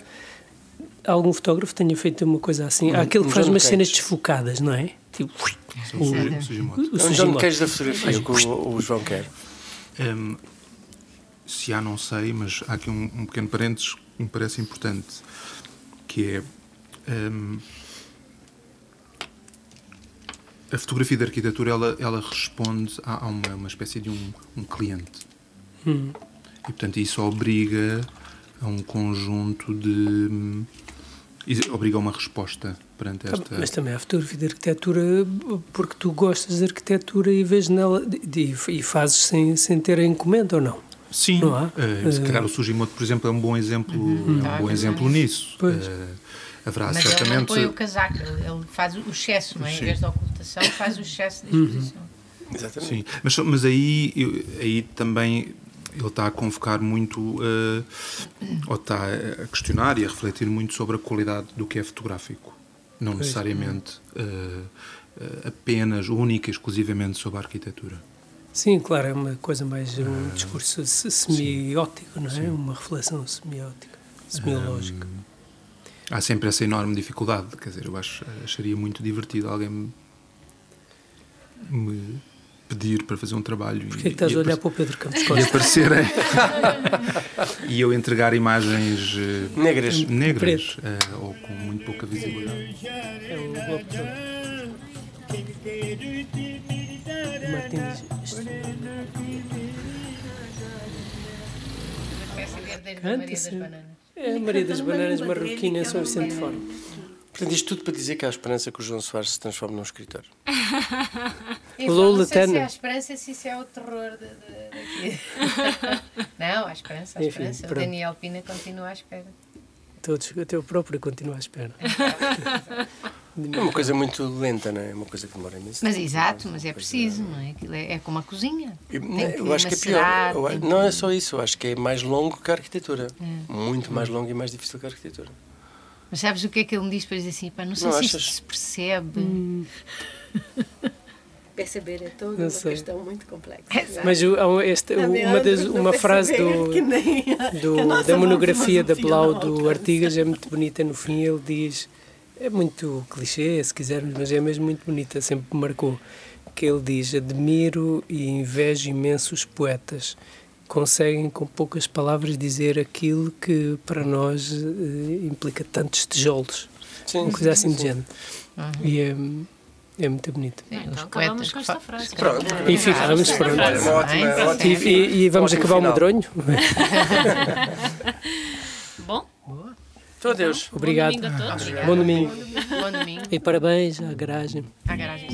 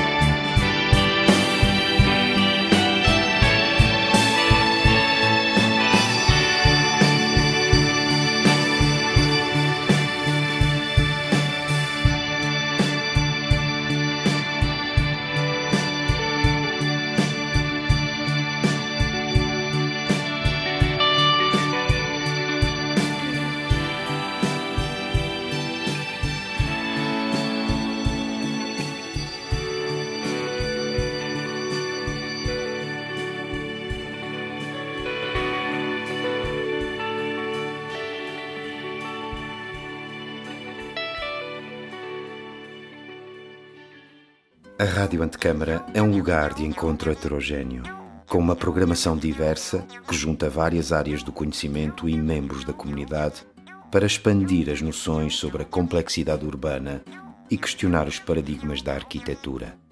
Um projeto com curadoria de Pedro Campos Costa